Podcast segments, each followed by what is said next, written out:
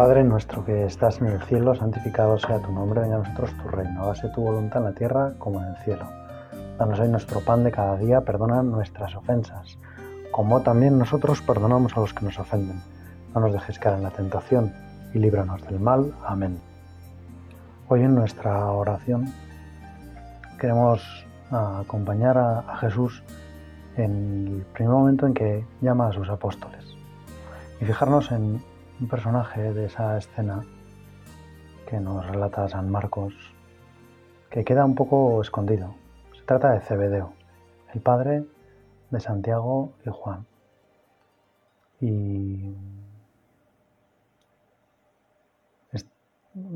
el padre de Santiago y Juan y también socio posiblemente de San Pedro.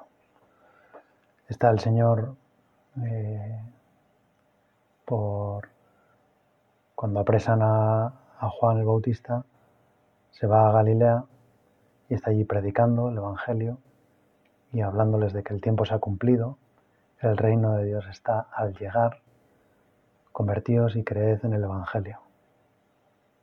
Señor, qué gozada pensar que, que esto también se puede decir ahora, que el reino de Dios está por llegar, que está cerca el momento en que el reino de Dios llega a nuestros corazones, llega a los corazones de muchas almas, que si estamos preparados, si estamos decididos, si le abrimos la puerta, Dios va a venir a nuestras almas y las va a llenar de, su amor, de su alegría, de su consuelo. Y entonces, eh, dice el Evangelio, dice San Marcos, que es el que narra la,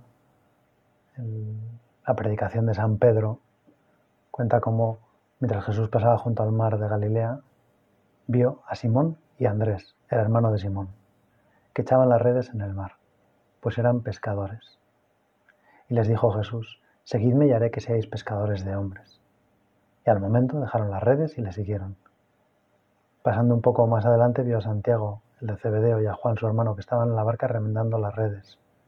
Y enseguida los llamó, y dejaron a su padre Cebedeo en la barca con los jornaleros y se fueron tras él. Cebedeo aparece aquí como un personaje como secundario, pero pienso que el hecho de que San Marcos haya querido dejarnos constancia del nombre, constancia de su presencia, constancia también del sacrificio que supuso para Santiago y Juan abandonar a su padre, y por supuesto el gran sacrificio que supuso para Cebedeo ver que a quienes iban a continuar su negocio, quienes eran la razón de su vida, esos dos hijos maravillosos, pues Jesús se los llevaba con él. Seguramente sintió Cebedeo, por un lado, el orgullo de pensar que Jesús llamaba a sus hijos, aunque quizá todavía en ese momento pues, no supiera que era el Mesías.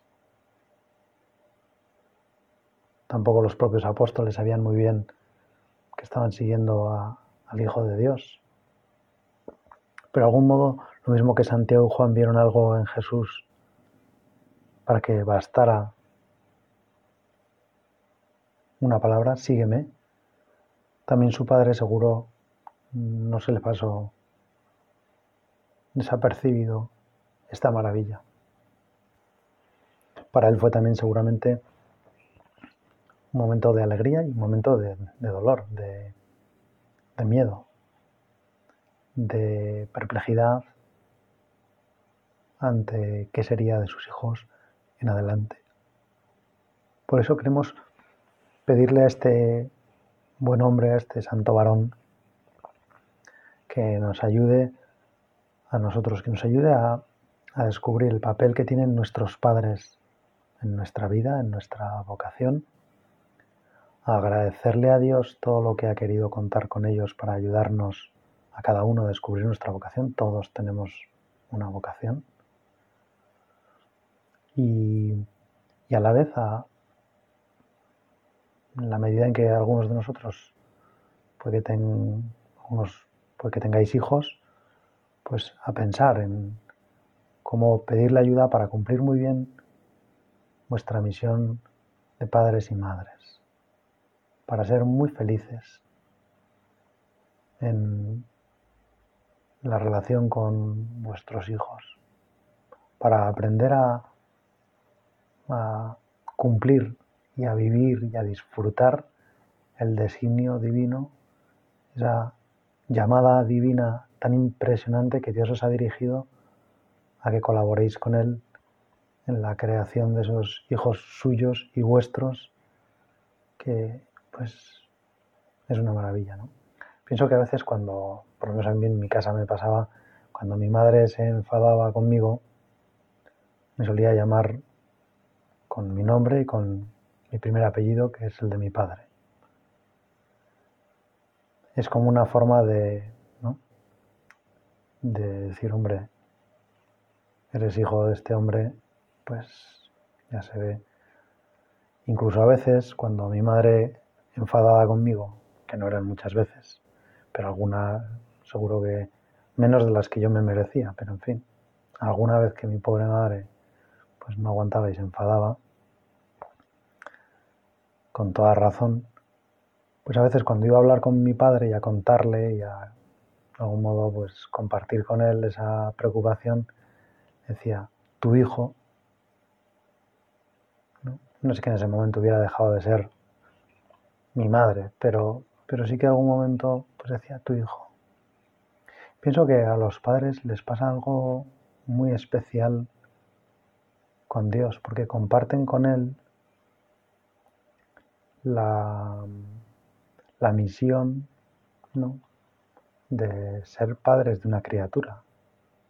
Dios quiere colaborar con los hombres y quiere colaborar en concreto con su amor, con lo que se quieren los hombres, con lo que quiere un marido a su esposa, con lo que quiere una esposa a su marido, para que de ahí, junto con el amor de Dios por ellos dos y por la criatura que viene, nazca una nueva vida. El mundo conozca un nuevo hombre, se produzca ese nacimiento maravilloso de una nueva vida, algo absolutamente prodigioso, algo que escapa, ¿no? podemos intentar explicarlo solo desde la manera física y de hecho a veces se intenta reproducir ese proceso biológico en tubos de ensayo, en laboratorios, se experimenta, pero en realidad como si dijéramos, pues estamos privando a esa nueva criatura de haber nacido en, el ámbito de en un lugar privilegiado como es el cuerpo de su madre, de una casa, de un hogar, de una cuna privilegiada como es la de su madre. Pues mm, cuando los padres, en lugar de hacer eso que de vez en cuando hacía mi madre, de decirle a mi padre, tu hijo ha hecho no sé qué, o llamarme a mí por el apellido, decirme Diego mi apellido, cuando unos padres pueden tratar de tú a tú con Dios y hablarle de sus hijos que son también propios, y hablarle con cariño y con orgullo, y decirle, mira qué majos son nuestros hijos, y compartir con Dios esa paternidad, esa maternidad, y vivirla con Dios, por Dios y en Dios. Pienso que la paternidad y la maternidad de un padre y una madre se multiplican, porque se hacen también de algún modo divinas, porque han participado de algo divino, porque han sido testigos de algo divino, de la intervención directísima y exclusiva de Dios para crear un alma allí donde ellos pusieron amor, Dios crea el alma. Dios se compromete con esa familia. Dios se compromete con el amor de esos esposos. Dios se compromete con la generosidad. Y no se deja ganar en generosidad. Y con un poquito de amor que que se dan entre el hombre y la mujer, Dios pone toda su capacidad de amar para crear un alma, un alma que para Él es predilecta, elegida, en quien tiene sus complacencias, que la mira desde el cielo complacido, y complacido también por la posibilidad que ese hombre y esa mujer le han dado de desarrollar toda su capacidad creativa, todo su amor. Por eso también, en cierto sentido, como todos somos hijos, qué bueno que en este rato oración le demos muchas gracias a Dios. Porque lo mismo que Cebedeo, nuestros padres han sido los instrumentos de Dios para que encontramos y respondamos a nuestra vocación. A veces podemos pensar, no, pues mis padres no me entienden o no han comprendido lo que yo he decidido. Y es verdad, hay situaciones en las que un padre, una madre, en uso de su libertad, se pueden oponer a lo que el hijo quiere hacer. Se pueden poner en contra de su voluntad, de su libertad, pueden obstaculizar, lógicamente, porque tienen libertad y Dios la respeta, pueden obstaculizar los planes de Dios para un alma. Pero incluso en ese caso, es tanto, tanto, tanto, tanto lo que le han dado a ese hijo, es tanto lo que han hecho por ese hijo, que incluso en esos casos San José María decía que ese hijo también les debía el 90% de su vocación. Por eso pienso que una reacción lógica al ver el papel de CBDO es llenarnos de agradecimiento. Pensar en nuestros padres y darle gracias a Dios por el tesoro que nos han dado. Gracias Señor por estos padres que me has dado, gracias por cómo me han ayudado, gracias por cómo me han comprendido, cómo me han perdonado, como nadie me ha perdonado en la vida, cómo me han querido como nadie me ha querido, cómo me han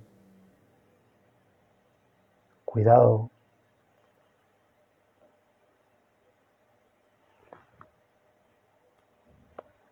Decía el Papa Francisco que a veces, pues en la actualidad hay familias pues que, que no han podido tener una figura paterna o materna como les hubiera gustado.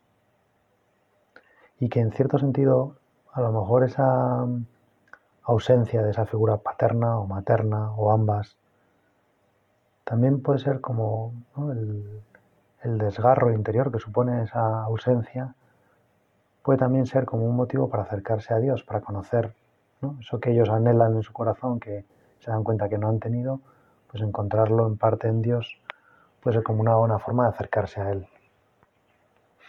Pues incluso en esos casos, porque todo eso entra dentro de los planes de Dios, porque Dios lo permite, porque Dios no juega con las almas, porque Dios está cerca de los que sufren y los que sufren por ese motivo sufren mucho. Aun en ese caso, quiero y animo a que todos lo hagamos a dar gracias a Dios por nuestros padres, por nuestras madres.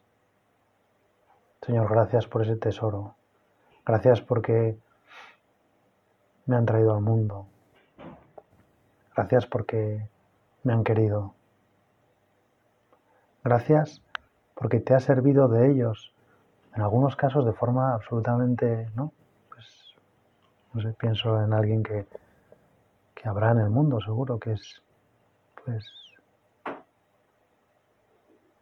fruto de una inseminación artificial o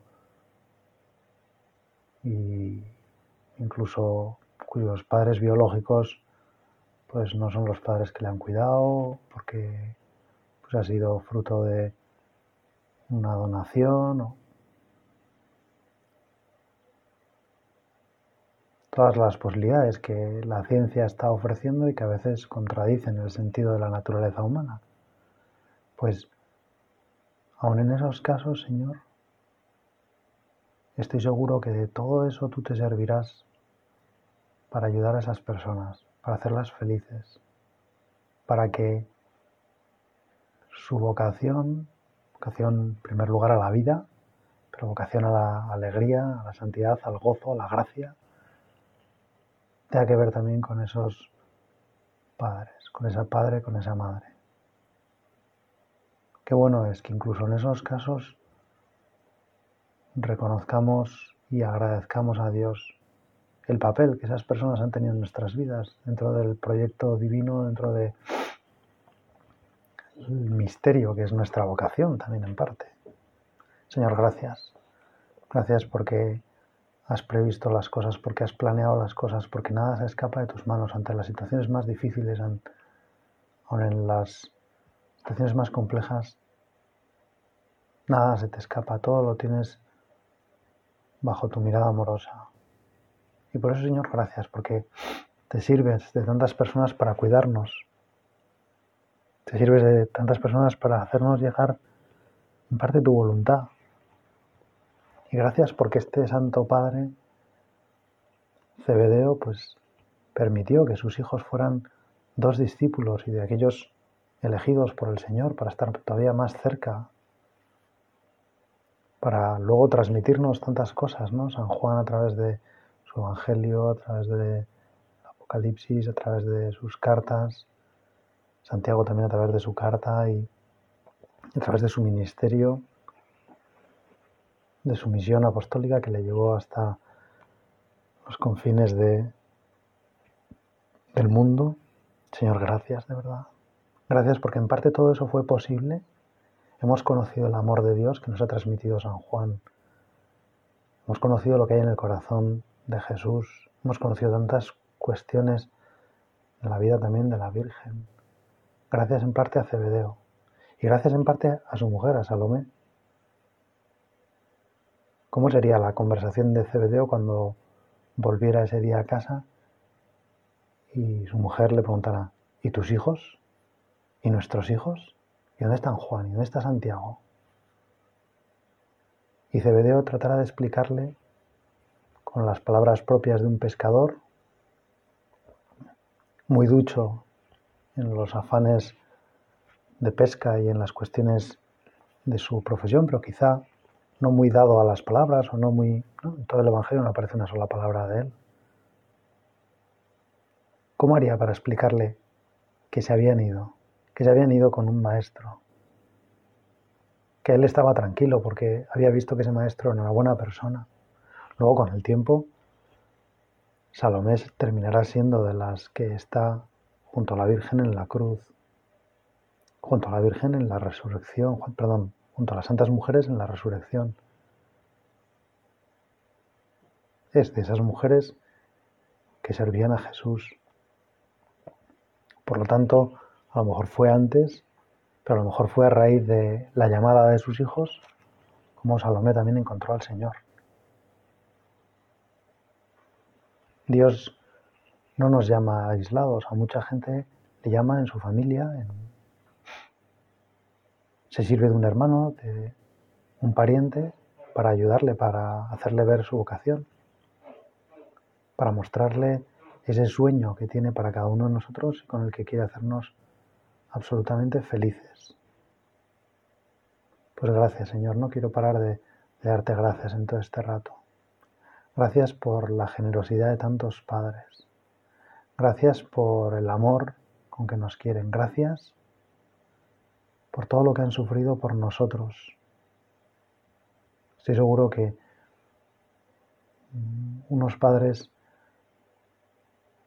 además de haber sufrido de mil formas, sueño, cansancio, enfermedades, todo lo que sea por sus hijos, pero quizá donde más sufren es el interior, ¿no? Cuando no saben si podrían haber sido pues, mejores padres para haberles dado algo todavía mejor a sus hijos, haberlos querido más, haberlos comprendido más, haberlos ayudado más.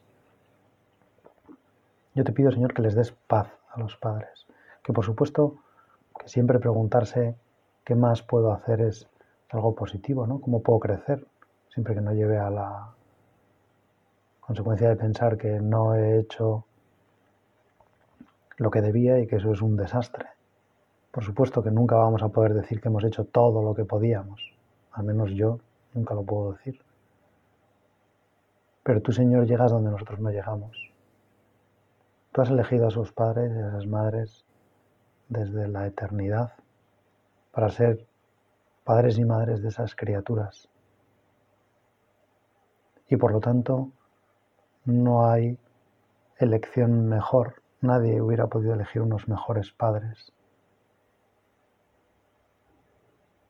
Todo eso entra dentro de tu plan. Y por eso también los padres es muy bueno que, que den gracias a Dios por su condición de padres y de madres, por lo que Dios hace a través de ellos, aunque ellos a veces no les parezca que, ¿no? Y puedan pensar, pues, ¿qué he hecho para que este hijo mío, pues, no se porte bien, o no me quiera, o se haya ido de casa, o no siga a Dios como a nosotros nos gustaría.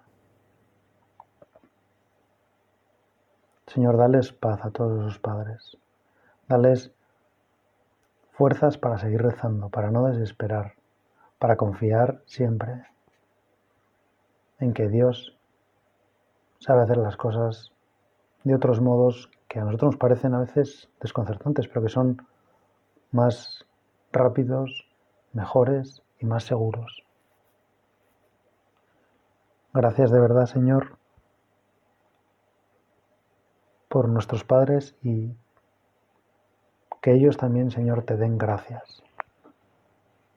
Cuando al cabo de un tiempo Santiago y Juan ya empiezan a ser discípulos, empiezan a seguir al Maestro, están con él, y habrá un momento en que los llamen los Boanerges, los hijos del trueno. Se ve que tenían mucho carácter, ¿no? Creo que, si no recuerdo mal, que el Evangelio lo menciona cuando va a hablar de, de lo que los hermanos Santiago y Juan proponen a Jesús ante un recibimiento que se trunca en una ciudad que les prohíben entrar, no, no los esperaban contentos. En Samaria, pues Juan y Santiago sugieren que baje fuego del cielo y consuma esa ciudad. Que Jesús pida a su Padre que baje cielo que baje fuego del cielo y los consuma. O incluso ellos mismos se, se ofrecen a ser ellos los que lancen ese fuego. Y por eso Jesús, o entre los apóstoles, pues les conocían como los hijos del trueno. En algún momento esto llegaría a oídos de Cebedeo. Claro, si eran hijos del trueno, se puede decir que de algún modo el trueno era él, Mm, no sé qué pensar, la verdad, porque Zebedeo no en ningún momento en el Evangelio dice nada y por lo tanto me cuesta creer en un trueno tan silencioso. Pero a lo mejor sí que es verdad que era un hombre de carácter, que era un hombre pues, acostumbrado a mandar, tenía jornaleros, tenía su propia pequeña flota. No es que los pescadores fueran lo más exquisito de la sociedad, por lo tanto es posible que Cebedeo hubiera transmitido un poco de sus modales a Juan y Santiago y por eso ellos fueran así de vehementes. Con esa pasión por hacer las cosas y ese deseo de que las cosas se hicieran ya y bien. De hecho, ellos mismos, también a través de su madre, y seguramente pues su padre tenía algo que ver en todo eso, fueron a pedir a Jesús estar sentados uno a la derecha y otro a la izquierda. Siempre vehementes, siempre queriendo estar los primeros, siempre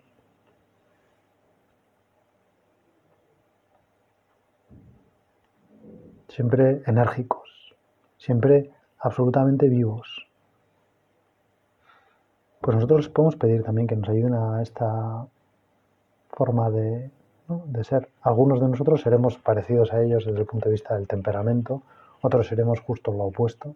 Nunca se nos habría ocurrido, nos hubiéramos muerto de vergüenza si nuestra madre hubiera pedido para nosotros el primer y el segundo puesto junto a Jesús.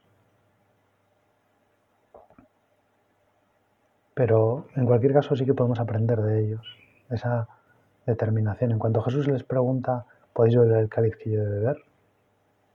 Podemos.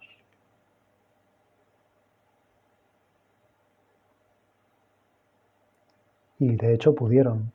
Y de hecho dieron testimonio con su vida de ese cáliz. Y bebieron el cáliz. Y Santiago fue martirizado y San Juan pues, fue castigado y sufrió castigos por el Señor, pero no murió, sino que murió ya de mayor después de cumplir pues, un encargo específico que posiblemente le había dado Jesús de recoger todas las cosas que Él nos había enseñado. Gracias Señor porque la generosidad de este Padre y de esta Madre, de Cebedeo y Salomé, ha hecho que lleguen a nosotros algunas de las páginas más bellas de la Sagrada Escritura, donde con más ternura se nos habla de cómo nos quieres, de cómo nos cuidas, donde a veces se nos explica que Dios es Padre de una forma especial, una forma preciosa, donde accedemos a los tesoros escondidos en el corazón de Jesucristo a través de, Juan. Juan es el que tuvo acceso a ese corazón. y Santiago fue el primero en dar la vida por el Señor, primero de los apóstoles. Por tanto, qué agradecidos tenemos que estar todos los cristianos a Cebedeo. Qué maravilla que Cebedeo y Salomé hayan sido así de generosos con Dios. Gracias Señor por, por esta misión y, y gracias porque para ellos obviamente eso tuvo que suponer un sacrificio. Pensaba que en la carta que el Papa Francisco nos envió con motivo del año de San José, hay un momento en que se explica algo de la paternidad de San José. Y tomando pie de eso, dice el Papa, la paternidad que rehúsa la tentación de vivir la vida de los hijos está siempre abierta a nuevos espacios. Cada niño lleva siempre consigo un misterio, algo inédito, que solo puede ser revelado con la ayuda de un padre que respete su libertad. Un padre que es consciente de que completa su acción educativa y de que vive plenamente su paternidad solo cuando se ha hecho inútil, lo pone el Papa entre comillas, cuando ve que el hijo ha logrado ser autónomo y camina solo por los senderos de la vida, cuando se pone en la situación de José, que siempre supo que el niño no era suyo, sino que simplemente había sido confiado a su cuidado. El Papa comenta esta, inutilidad de San José cuando llega esa escena impresionante del niño Jesús perdido en el templo y encuentran al niño y les dicen, ¿no sabíais que debía estar en las cosas de mi Padre? Cuando ellos reclaman que Jesús no estaba con ellos, que no estaba de algún modo cumpliendo su misión como hijo, le dicen, ¿no sabíais que debo estar en las cosas de mi Padre? Para San José oírle a Jesús hablar de su Padre tuvo que ser un, impacto. Fue de algún modo ese reconocer que ya él era inútil, porque el Hijo había logrado ser autónomo y caminaba solo por los senderos de la vida. Pero ahí dice, vive plenamente su paternidad. Es consciente de que completa su acción educativa. Qué maravilla que San José haya sido así de generoso ser generoso para dar la vida, ser generoso para completar la acción educativa, como vivir todo el rato para el niño Jesús, y luego ser generoso también para entregarlo cuando el hijo ha logrado ser autónomo.